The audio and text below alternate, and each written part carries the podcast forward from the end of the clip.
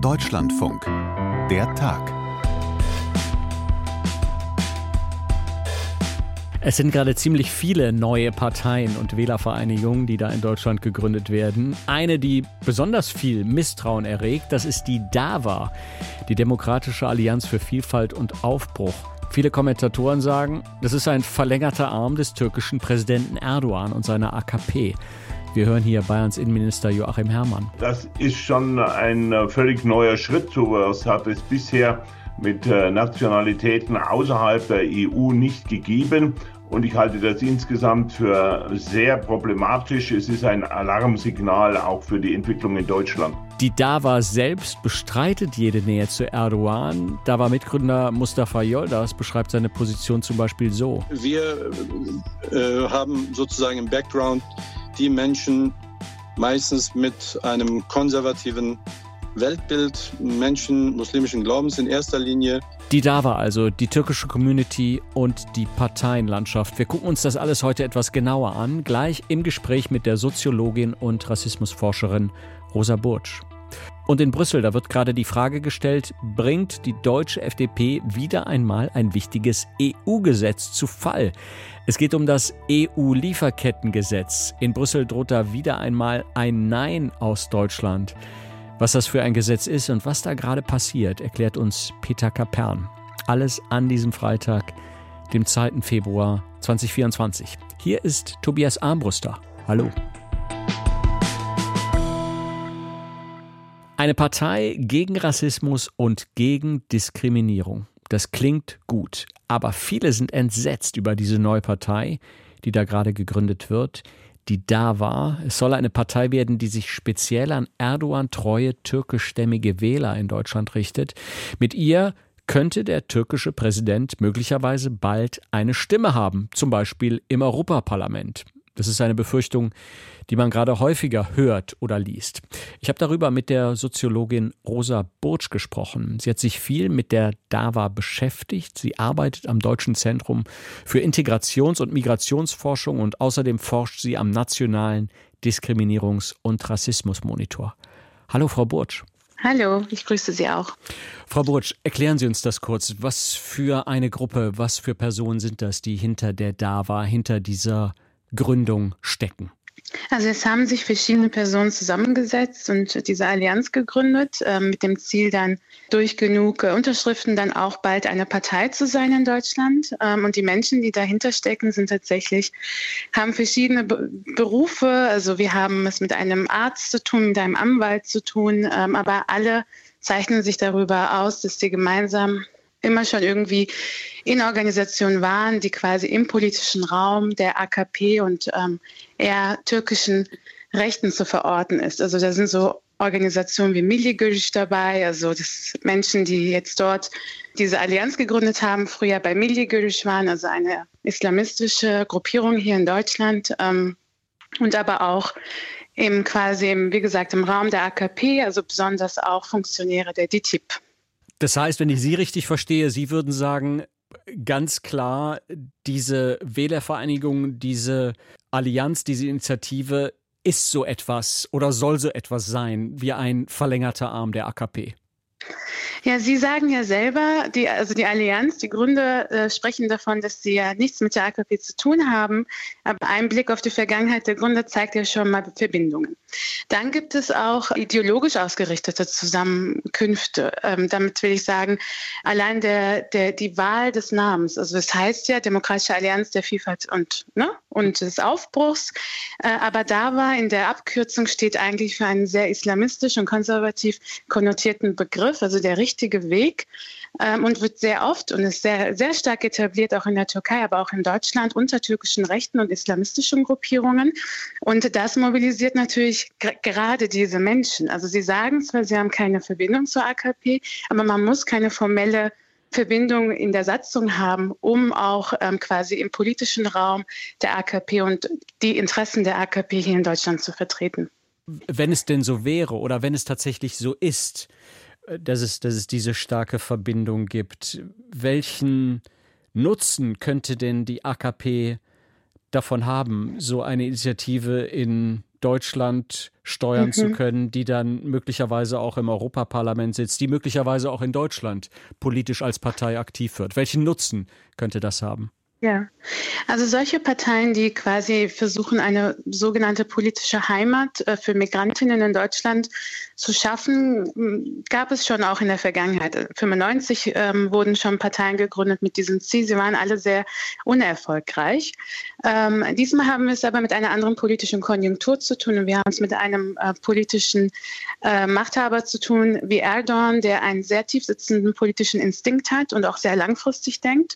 Und er hat auch schon bereits in der Vergangenheit durch diese Organe wie DTIP und andere ähm, äh, quasi andere Organe versucht, Einfluss auszuüben, sei es bei den Wahlen, die dann auch hier zum Beispiel stattgefunden haben und wo Türkeistämmige zur Wahl aufgerufen wurden, auch in Deutschland, also Wahl in der Türkei, oder aber auch tatsächlich ähm, Menschen hier für seine Ideologie zu mobilisieren. Und sein kurzfristiges Ziel, würde ich sagen, mit der Gründung der DAWA-Partei heute, denke ich, sind die Europawahlen, weil die ja auch diesen Sommer stattfinden sollen und auch mit dem geänderten Wahlrecht, dass schon 16-Jährige wählen dürfen und wir mit einer sehr jungen und radikalisierten Bevölkerung auch hier ähm, zu tun haben. Mit radikalisiert meine ich tatsächlich also auch in AKP-Räumen radikalisiert wurden und in DITIB-Moscheen radikalisiert wurden, kann ich mir sehr gut vorstellen, dass sich Erdogan auch wünscht, dass dann auch türkische Vertreter im Europaparlament sitzen. Das Parlament, was die Türkei ja seit jeher nie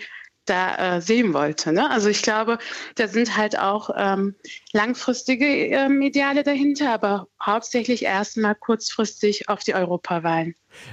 An, an, gerichtet, ja. An welches Wählerpotenzial, an welche Wählerinnen und Wähler mögliche richtet sich die DAWA denn? Ich habe ja schon gesagt, dass in der Vergangenheit diese, also ähnliche Initiativen gegründet worden sind. Ähm, die waren ja sehr erfolglos, weil ähm, ungefähr 0,2 Prozent haben sie damals erzielt. Und ähm, eigentlich sagen KritikerInnen auch, dass auch die DAWA nicht so viel Erfolg haben wird. Ich sehe das etwas anders. Ich kann mir vorstellen, dass ähm, die Mobilisierung diesmal etwas anders laufen kann, weil eben die Funktionäre der Partei ähm, auch schon bei der Mobilisierung für die Türkei-Wahlen eine starke Rolle gespielt haben. Trotz allem sprechen wir hier nicht von Massen. Also ich glaube, es ist wahrscheinlich realistischer, dass die DAWA-Partei einen Abgeordneten im Europaparlament sitzen hat, als dass die zum Beispiel in Deutschland ein wichtiger Player werden. Und da äh, frage ich mich natürlich schon, äh, wenn das Wählerpotenzial in Deutschland gar nicht so stark ist, auch wie die Vergangenheit gezeigt hat, äh, warum ist das so ein Politikum geworden in Deutschland? Also warum ist das jetzt ein Politikum? Und da müssen wir uns natürlich auch so ein bisschen selbstkritisch äh, hinterfragen, auch aus äh, Sicht der deutschen Politik. Mhm. Können Sie das genauer beschreiben? Was ist da, was, was fällt Ihnen da auf an der Berichterstattung? Also ich, äh, mir, mir fällt auf, dass es ein großes Politikum jetzt ist und so ein bisschen auf den Rücken von Migrantinnen auch ähm, Politik betrieben wird. Gerade konservative Stimmen in Deutschland sprechen jetzt davon, dass es eine Gefahr äh, gibt, die von der DAWA-Partei kommt. Aber diese Gefahr besteht ja schon, indem man enge äh, Zusammenarbeit mit Erdogan und seiner Partei führt in der Türkei. Also es ist jetzt nicht, nichts Neues eigentlich. Aber ich äh, denke, das übertüncht so ein bisschen auch die deutsche Verantwortung, ähm, eine, ich sag mal, Politik zu schaffen, dass die po politischen Parteien in Deutschland auch eine Heimat sind, um im Wortlaut der DAWA-Partei zu bleiben, eine Heimat sind für eben Migrantinnen und dass es dann nicht so externalisiert wird. Und ich glaube, das passiert gerade in der Medienberichterstattung. Mhm. Die DAWA selbst sagt ja, für sie wäre es ein Ziel, Politik zu machen, gegen Diskriminierung und gegen mhm. Rassismus, dem sich immer noch viele Musliminnen und Muslime gegenübersehen. Haben die, haben möglicherweise da, wenn sowas jetzt als Parteirezept für eine neue Partei genannt wird, haben da möglicherweise die, die anderen Parteien etwas verschlafen? Naja, das ist genau die Frage. Interessanterweise spricht die DAWA-Partei sich gegen Diskriminierung und Rassismus aus. Sie selbst ist aber sehr autoritären Strukturen verfallen und ähm, hat in der Vergangenheit gezeigt, dass eben auch minorisierte Gruppen innerhalb der türkeistämmigen Community, also Kurdinnen, Alevitinnen, Isidinnen, gerade auch ganz starker Diskriminierung ausgesetzt sind und auch einem feindlichen einer quasi Feindlichkeit ausgesetzt sind, die von eben diesen Gruppen kommt. Also sie spricht sich zwar gegen Rassismus aus, ist aber selbst sehr rassistisch gegenüber bestimmten Gruppen.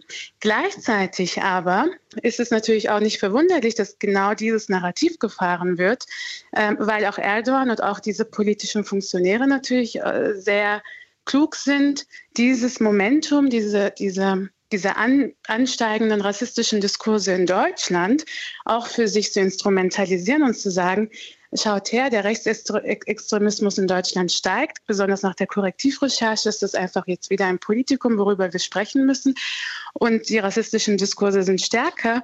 Jetzt können wir da ansetzen und sagen, wir Migrantinnen brauchen auch eine politische Heimat und sprechen sich quasi auf dem Papier gegen autoritäre Strukturen und gegen Rassismus aus, aber nach innen gerichtet haben sie selber sehr diskriminierende Einstellungen gegenüber Andersdenkenden.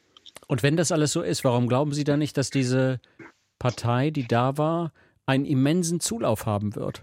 Das ist ja quasi, klingt nach einem sehr erfolgreichen Rezept für eine mhm. neue Partei. Ich denke, ähm, das unterschätzt so ein bisschen auch den politischen Willen und auch, ähm, ich sag mal, das politische Bewusstsein äh, vieler äh, migrantischen und migrantisierten Menschen in Deutschland. Wir haben vor kurzem noch eine Studie rausgebracht am Dezim-Institut im Kontext der Türkei-Wahlen ähm, und die hat eindeutig gezeigt, das war eine Kurzstudie, aber sie hat eindeutig gezeigt, die Zugehörigkeitsgefühle zu Deutschland sind sehr, sehr stark äh, unter den migrantischen und migrantisierten Menschen. Also es liegt jetzt an der deutschen Bevölkerung, an der deutschen Bevölkerung, an der deutschen Politik, dieses Gefühl zu stärken, gerade jetzt nach der Veröffentlichung der Korrektivrecherche und nach diesen Diskursen, die jetzt eher in rassistische Richtung gehen. Und äh, das, da sind wir als Gesellschaft gefragt, dass wir diesen Minimalkonsens, dass wir eine zusammenhaltende Gesellschaft sind, dass wir das fördern. Und ich glaube, dann wird auch dieser Zulauf nicht sein. Gut, wenn ich Sie da richtig verstehe, wenn ich das kurz zusammenfassen darf, Frau Burg. Ja. Sie sagen, eine konkrete Gefahr geht von dieser Partei nicht aus, aber der Boden, auf dem diese Partei wächst oder die dahinterstehenden Probleme, die müssen wir genauer im Blick behalten. Ähm, ich würde hinzufügen, dass, es, ähm, dass wir das auf jeden Fall genauer im Blick behalten müssen, auch für das demokratische Zusammenleben, auch innerhalb der türkeistämmigen Menschen, auch innerhalb der Migrantinnen. Ähm, und dass wir natürlich auch die längerfristigen Ziele der ähm, Erdogan-Regierung im Blick behalten müssen. Aber ich glaube, auf kurze Sicht ist das jetzt keine konkrete Gefahr, die uns quasi in unserer Demokratie schwächt. Wir müssen nur darauf achten, dass wir eben auch eine Politik in Deutschland für alle Menschen äh, haben und dass sich Menschen hier nicht irgendwie heimatlos fühlen oder ähm, ausgegrenzt fühlen. Die Soziologin Rosa Burtsch hier bei uns im Podcast Der Tag. Frau Burtsch, vielen Dank. Vielen Dank für die Fragen. Der Entwurf ist unnötig bürokratisch. Er ist eine viel größere bürokratische Belastung als schon das geltende deutsche Lieferketten-Sorgfaltspflichtengesetz. Und deshalb passt es nicht in die Zeit. Ein paar Sätze dann nur aus dem Mund von Bundesjustizminister Marco Buschmann von der FDP, aber diese wenigen Worte allein, die könnten eins der wichtigsten EU-Gesetze der letzten Jahre zu Fall bringen. Das EU-Lieferkettengesetz. Da klingeln jetzt natürlich einige Glocken, wir erinnern uns alle, Deutschland hat so ein Gesetz ja schon. Jetzt soll es also eins für die ganze EU geben, aber wie gesagt, die FDP ist dagegen, die Mehrheit in Brüssel droht damit zu kippen. Wie sich Deutschland verhält, hat nicht nur zu tun mit der Frage, kriegen wir wirklich ein Lieferkettengesetz oder nicht.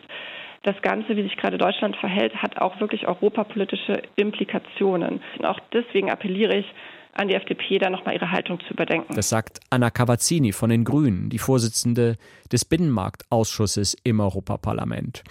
Das Lieferkettengesetz also mit so einigen Fragezeichen hinten dran. Ich habe darüber mit unserem Europakorrespondenten Peter Kapern gesprochen und ihn vorhin erstmal gefragt, was genau in diesem Gesetz denn eigentlich drin steht. Also es ist extrem, extrem detailliert und kompliziert und deswegen ähm, erwartest du gewiss nicht, dass ich es jetzt bis ins kleinste Detail darstelle. Aber wenn ich mal den Grundgedanken rausarbeiten soll, dann geht es darum, dass Unternehmen, die in Europa ansässig sind, verpflichtet werden, zu schauen, dass sie entlang ihrer Lieferketten, ihrer Wertschöpfungsketten keine großen Schäden anrichten. Welche Schäden sind da gemeint? Da geht es beispielsweise um Gesundheitsschäden, da geht es um die Menschenrechte und da geht es um den Umweltschutz. Es soll also verhindert werden, dass Unternehmen, die in Deutschland ich nehme irgendein Beispiel, Waschmaschinen herstellen und verkaufen, durch Produkte, die zugeliefert werden, durch Vorarbeiten, die außerhalb der EU gemacht werden, ähm, dafür sorgen, dass beispielsweise Umweltschäden entstehen, dass äh, Menschen zu Schaden kommen, dass mit Menschen schlecht umgegangen wird. Ähm, das soll die, ähm, das Lieferkettengesetz verhindern. Und das nicht nur sozusagen rückblickend bei den Zulieferern, sondern ein Teil der Wirtschaft muss auch aufpassen, nämlich diejenigen, die selbst Teil einer Lieferkette sind, ob denn die Produkte, die sie anderen Unternehmen außerhalb der EU zuliefern, ob die möglicherweise ähm, dort in einer Art und Weise äh, verwendet werden, die dem Gesetz entgegensteht. Und, und was würde Unternehmen drohen, die gegen diese Regelung verstoßen? Also den drohen Geldstrafen. Das ist ähm, einer der umstrittenen Punkte. Bis zu fünf Prozent des Umsatzes können als Strafe verhängt werden, wenn ein Unternehmen nicht dafür sorgt, Missstände, äh, von denen es erfahren hat, zu beseitigen. Peter, jetzt gibt es ja schon Lieferkettengesetze in einzelnen EU-Staaten. Zum Beispiel hier bei uns in Deutschland haben wir auch viel darüber berichtet, auch in Frankreich. Was passiert, was, was würde mit denen passieren, wenn dieses EU Gesetz jetzt in Kraft tritt, würden die überflüssig werden? Die werden überflüssig, weil ja das Europarecht eben solche Regelungen vereinheitlichen soll, damit da kein Flickenteppich entsteht, aus dem beispielsweise ähm, Unternehmen ableiten können, dass es sich lohnen könnte, in das EU-Land X oder Y umzuziehen, weil dort das Lieferkettengesetz weicher ist oder möglicherweise gar keins ähm, existiert. Das soll ausgeschlossen werden, damit dieselben Standards für alle Unternehmen in Europa gelten. Das ist äh, das große Ziel dieser Regelung. Und warum ist die FDP jetzt gegen dieses EU-Gesetz? Ja, das fragen sich hier ganz viele Beobachter, denn ähm, dieses Gesetz wird ja schon seit sehr langer Zeit verhandelt und die Verhandlungen waren eigentlich abgeschlossen. Und die gesamte EU ist davon ausgegangen, auch mit Zustimmung Deutschlands, weil der deutsche Minister, der am Tisch saß, das war Hubertus Heil, der Arbeits- und Sozialminister, der hat gesagt, ja, so wie wir es jetzt ausgehandelt haben mit dem Europaparlament und unter den Mitgliedstaaten, so können wir der Geschichte zustimmen. Jetzt also nachträglich der Umfaller der FDP und die sagt, nein, das, was da in Europa geplant wird, ist um ein so Vielfaches schärfer als das deutsche Lieferkettengesetz, dass es für die deutsche Wirtschaft untragbar ist und hierzulande, also in Deutschland, für einen großen Schaden sorgen würde. Es gibt bestimmte Unterschiede bei den Lieferkettengesetzen EU und Lieferkettengesetz äh, Deutschland. Also beispielsweise diese Haftungsregelung, die ich eben angedeutet habe die existiert im deutschen Gesetz nicht. Außerdem fallen unter das europäische Lieferkettengesetz einige Unternehmen mehr als unter das deutsche Lieferkettengesetz. Das ähm, liegt daran, dass die Gesetze etwas unterschiedlich im Anwendungsbereich zugeschnitten sind. Also in Deutschland ist es beispielsweise ähm, so, dass äh, Unternehmen betroffen sind mit mehr als 1000 Mitarbeitern. Ähm, abgesehen von Unternehmen, die in bestimmten Risikobranchen ähm, ähm, tätig sind, also beispielsweise im Textil- oder im Agrar- oder im Rohstoffbereich. Auf europäischer Ebene ist die Regelung so, dass ähm, Unternehmen oberhalb von 500 äh, Mitarbeitern betroffen sind und ähm, sogar bei 250 Mitarbeitern, wenn sie diesen Risikobranchen angehören. Du siehst also, daraus kann man ableiten, dass mehr Unternehmen unter dieses Gesetz fallen würden. Allerdings gibt es im europäischen Gesetz auch noch Umsatz Limits, oberhalb derer sich Be Unternehmen bewegen müssen, damit sie überhaupt in den Anwendungsbereich des Gesetzes fallen. Und das führt nun wiederum dazu, dass nach dem europäischen Lieferkettengesetz einige Unternehmen rausfallen, sodass eigentlich im Moment noch niemand sagen kann, wie viele Unternehmen sind es denn in Europa, die unter dieses Gesetz fallen. Man geht aber davon aus, dass unter das europäische Lieferkettengesetz in Deutschland einige hundert Unternehmen mehr fallen, als das nach dem deutschen Lieferkettengesetz ähm, der Fall wäre wäre. Und das ist also sozusagen die Marge, an der sich die FDP festhält und sagt, das ist zu viel, das ist äh, belastet die Wirtschaft zu sehr, da ziehen wir nicht mehr mit. Okay, und wie kommt dieses drohende Veto aus Berlin, das ja eigentlich, wenn ich das richtig verstehe, kein Veto ist, sondern nur eine Enthaltung, aber als Veto gewertet wird. Wie kommt das in Brüssel an? Also es wird auch nicht als Veto gewertet, sondern es ist einfach so, dass ein, eine Enthaltung wie ein Nein wirkt. Das liegt daran, dass ähm, diese Regelung mit qualifizierter Mehrheit ähm, verabschiedet werden muss. Das heißt, es müssen 55 Prozent der EU-Mitgliedstaaten zustimmen, die zugleich 65 Prozent der EU-Bevölkerung stellen. So, und wenn Deutschland jetzt sagt, wir enthalten uns, dann fehlt ein großer Staat, um diese qualifizierte Mehrheit zustande zu bringen. Ob aber tatsächlich das Gesetz deswegen nicht zustande kommt, ist noch völlig offen, weil noch nicht endgültig feststeht, wie sich denn jetzt die anderen Länder verhalten. Es kann sein, dass jetzt im Windschatten der Deutschen, das ist in der EU-Politik häufig so, dass im Windschatten der Deutschen jetzt, jetzt auch noch andere äh, Länder plötzlich Bedenken entwickeln, die sie vorher nicht, ja, vielleicht sich getraut haben vorzutragen. Und plötzlich kippt die qualifizierte Mehrheit, damit würde dann das Gesetz kippen. Aber das ist noch nicht ausgemacht. Ähm, hier in Brüssel sagen alle äh, Diplomaten, es kommt jetzt auf Italien an. Wenn mit Italien ein weiterer großer Staat einen Rückzieher macht, dann reicht noch eine Handvoll kleinerer EU-Mitgliedstaaten wie Malta oder Zypern und dann fehlt es wirklich an dieser qualifizierten Mehrheit. Das also nur zur Abstimmungstechnik. Aber du hast mich eingangs gefragt, wie denn der deutsche Rückzieher hier ankommt. Ja, der kommt überhaupt nicht gut an. Dafür hat man überhaupt kein Verständnis, weil dieses Ergebnis war ausgehandelt. Deutschland hatte zugestimmt. Und das äh, europäische politische Verfahren ist so, dass man sich auf diese ähm, Verhandlungsergebnisse in den sogenannten Trilogen auch wirklich verlassen können muss, weil sonst die Gesetzestechnik kaum noch umzusetzen ist, weil es hier so viele unterschiedliche Player im Gesetzgebungsverfahren gibt. Und ähm, Diplomaten hier in Brüssel sagen, dass Deutschlands Forderungen, insbesondere die des Justizministers Buschmann, hier in äh, äh, bei den Verhandlungen in Brüssel immer präsent waren und samt und sonders erfüllt worden sind. Und deswegen gibt es überhaupt kein Verständnis dafür, dass äh, äh, der deutsche Justizminister nun diesen Rückzug Deutschlands von der Zustimmung in die Enthaltung initiiert. Mhm. Peter, was ist denn eigentlich von Unternehmen in der EU zu hören zu diesem ganzen Hin und Her?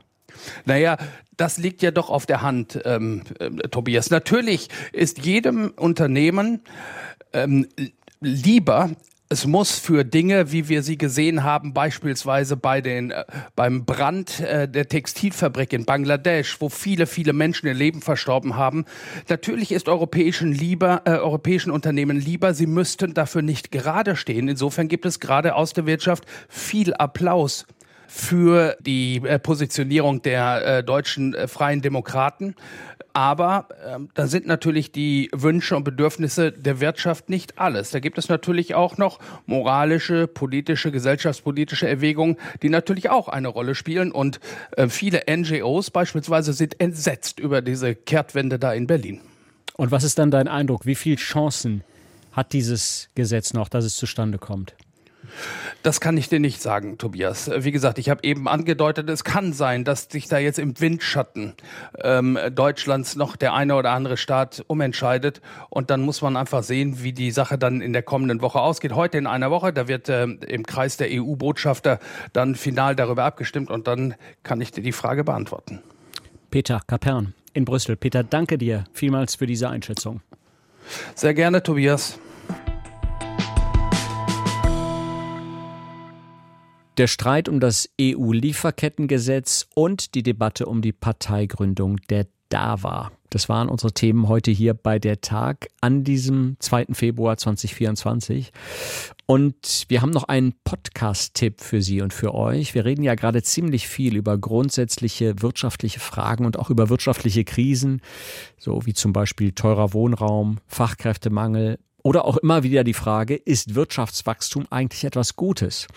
Antworten darauf sucht unser neuer Wirtschaftspodcast Crashkurs. Da geht es vor allem um die Frage, wie wirtschaftliche Krisen früher gelöst wurden. Crashkurs also ab sofort in der DLF Audiothek App und natürlich überall sonst, wo es Podcasts gibt. Können wir euch sehr empfehlen. Wir, das waren heute Bettina Klein und Tobias Armbuster hier im Team von Der Tag. Feedback wie immer gerne an der Tag at deutschlandfunk.de. Danke und ciao.